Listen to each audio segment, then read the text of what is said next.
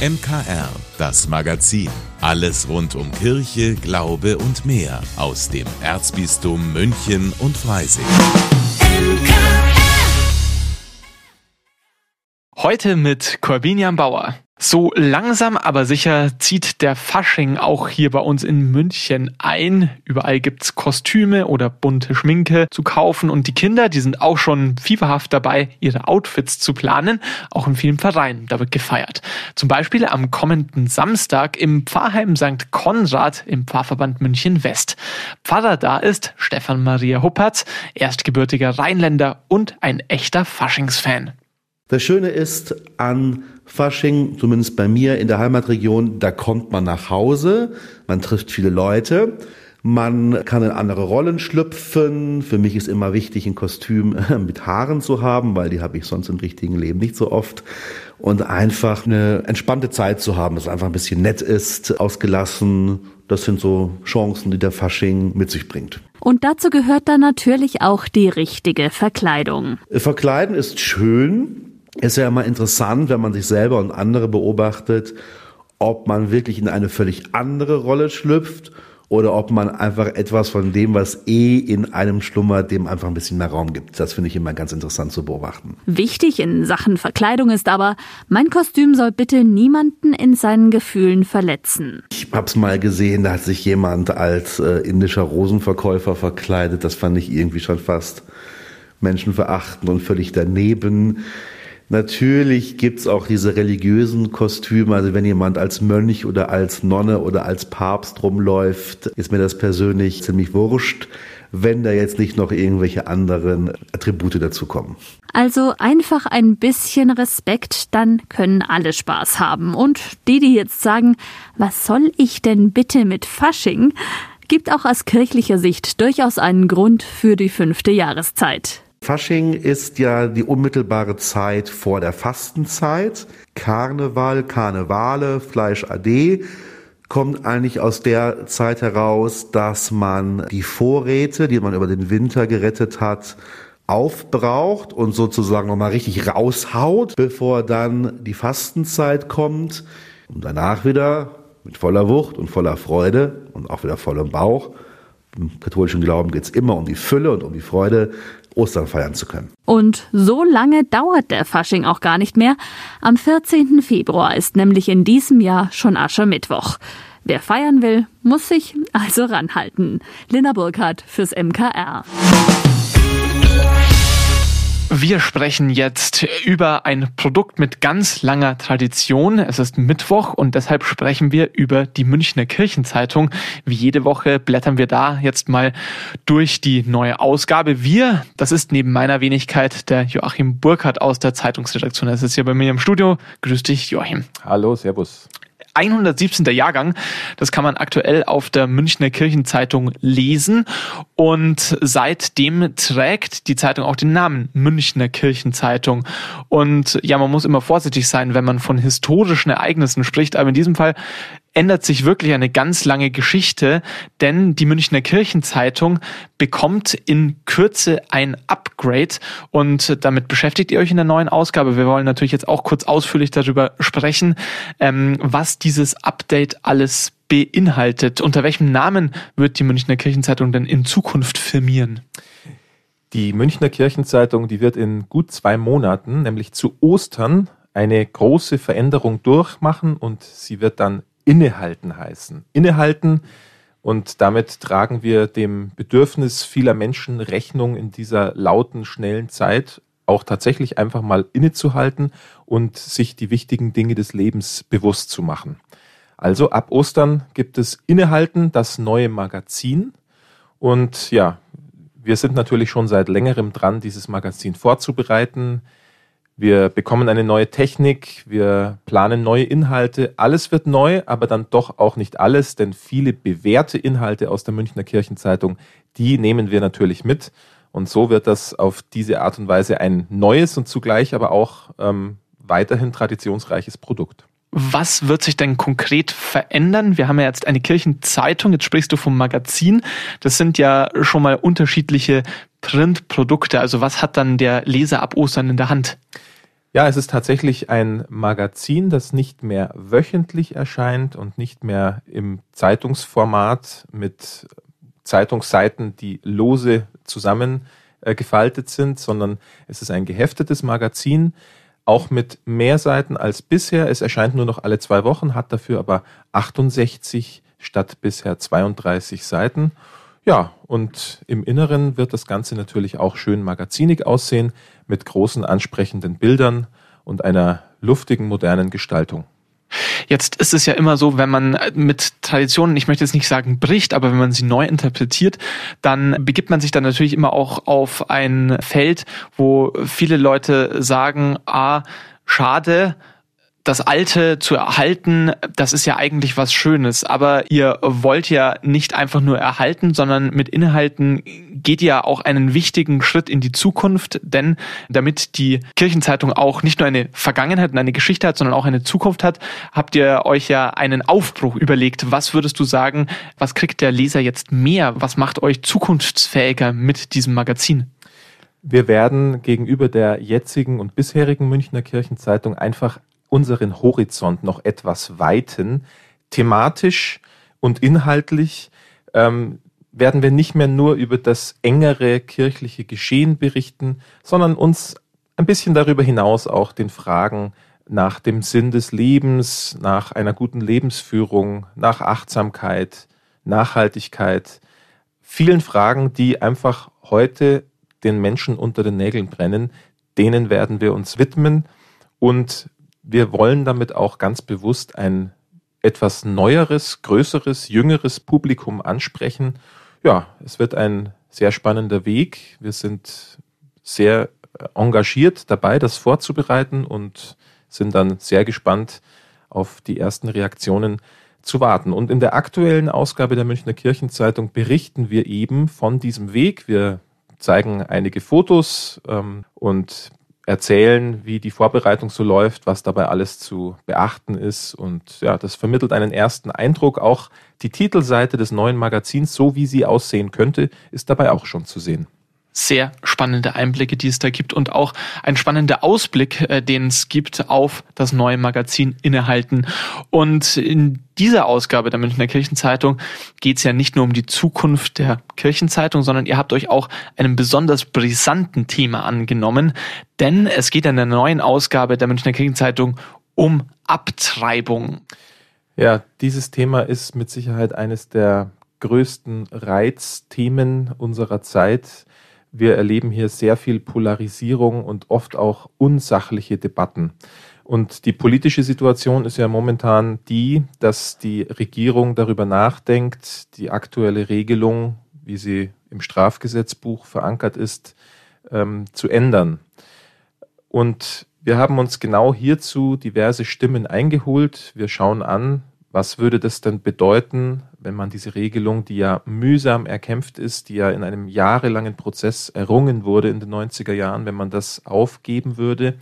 Und wir haben von verschiedenen katholischen Stimmen, sowohl einzelnen Personen als auch Verbänden, äh, Stellungnahmen gesammelt, die ganz gute Hinweise darauf geben, wie denn die jetzige Regelung zu bewerten ist und was an dieser Regelung vielleicht doch ganz gut und erhaltenswert ist. Also ein sehr spannendes und auch polarisierendes Thema, alles nachzulesen jetzt in der neuen Ausgabe der Münchner Kirchenzeitung. Die bekommen Sie in vielen Kirchen des Erzbistums. Sie können sie natürlich auch abonnieren, entweder als Print Format, also als Zeitung, die zu Ihnen nach Hause kommt, oder Sie lesen die Münchner Kirchenzeitung einfach ganz bequem digital in der Michaelsbund App. Wir wünschen Ihnen viel Spaß beim Durchblättern. Strom- und Gasrechnungen, das sind so Briefe, die gern mal jetzt zum Jahresanfang kommen und selten freut man sich über das, was drin steht. In den letzten Jahren, da sind die Energiepreise auch wegen des Ukraine-Kriegs stark gestiegen. Strom und Heizung wird für viele Menschen zu einer Existenzfrage. Sparen ist deshalb die Devise und wer besonders bedürftig ist, bekommt dabei sogar Hilfe vom Stromsparcheck. Meine Kollegin Maria Erdl hat sich das Projekt angeschaut. Wenn Martin Schlang zu Besuch kommt, dann fließt das Wasser. Es wird gemessen und es gibt schockierende Entdeckungen. 15 Watt, Das ist eigentlich kriminell. Der 66-Jährige ist ehrenamtlicher Energieberater beim Projekt Stromsparcheck. Ein Programm, das seit 2008 läuft, deutschlandweit in mehr als 150 Städten und Landkreisen. Unterstützt wird das vom Bundeswirtschaftsministerium. In München koordiniert die Caritas den Stromsparcheck. Ziel ist es, Menschen zu helfen, und zwar denen, die die gestiegenen Energiepreise besonders hart treffen. Energiesparen, das sollen wir spätestens seit dem Krieg Krieg in der Ukraine alle. Aber das ist gar nicht so leicht, denn verschwendete Energie, die kann man selten sehen oder hören. Hilfe kommt dann von Energieberatern wie Martin Schlang. Für den Stromsparcheck gibt es drei Möglichkeiten. Am Telefon in etwa einer halben Stunde oder einem einstündigen Online-Check mit Videotelefonat. Für den großen Check braucht es einen Besuch zu Hause, erklärt Martin Schlang. Wir gehen dann durch die Wohnung, ich mache eine Bestandsaufnahme. Diese Bestandsaufnahme trage ich dann zu Hause in eine Datenbank ein und aus der lässt sich dann ableiten, was dringend notwendig ist oder äh, was sich lohnt zu ersetzen. Zu dieser Bestandsaufnahme gehören Lampen, Heizungen und Küchengeräte.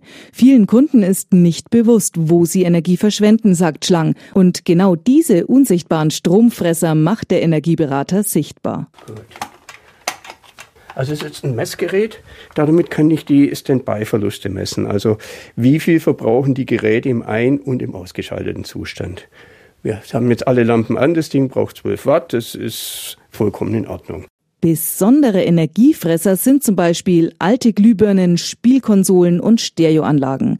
Am Mythos, dass Ladekabel an der Steckdose Strom verbrauchen, auch wenn sie nicht genutzt werden, ist bei modernen Geräten zwar nichts mehr dran, doch auf andere Faustregeln kann man sich verlassen. Umso heller Lampen brennen, desto mehr Energie verbrauchen sie und größere Fernseher brauchen auch mehr Strom.